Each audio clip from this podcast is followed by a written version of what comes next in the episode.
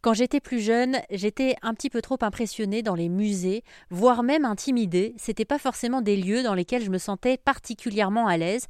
Alors depuis mon arrivée sur RZN Radio, j'ai décidé de partir à la rencontre de celles et ceux qui travaillent dans les musées. C'est le cas depuis quelques semaines. On apprend à découvrir Marie-Pauline Martin, la directrice du musée de la musique, un musée extraordinaire avec une collection d'instruments assez impressionnante. En soi, dans, ce musée, on conserve 4800 instruments et vous en avez 900 qui sont présentés dans le parcours permanent et les autres étant en réserve. Comment vous les avez, euh, je sais pas comment on dit, récoltés? Je suis désolée, je connais pas le jargon. Hein. Oui, oui. Euh, comment c'est constituer une collection? Ah, Constituer, voilà, une collection. Alors euh, c'est drôle, on n'a rien à voir avec le Louvre hein, dans, dans l'ampleur, mais on a une histoire assez proche.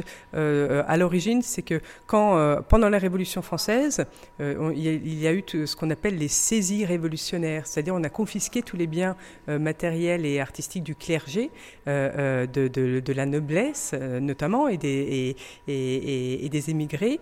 Et euh, pour tout ce qui était euh, œuvres d'art, sculpture, peinture, on les a déposés au Louvre, qui a, été créé. Le muséum du Louvre date de, la période révolutionnaire. Et dans, dans, ces saisies, il y avait aussi des instruments.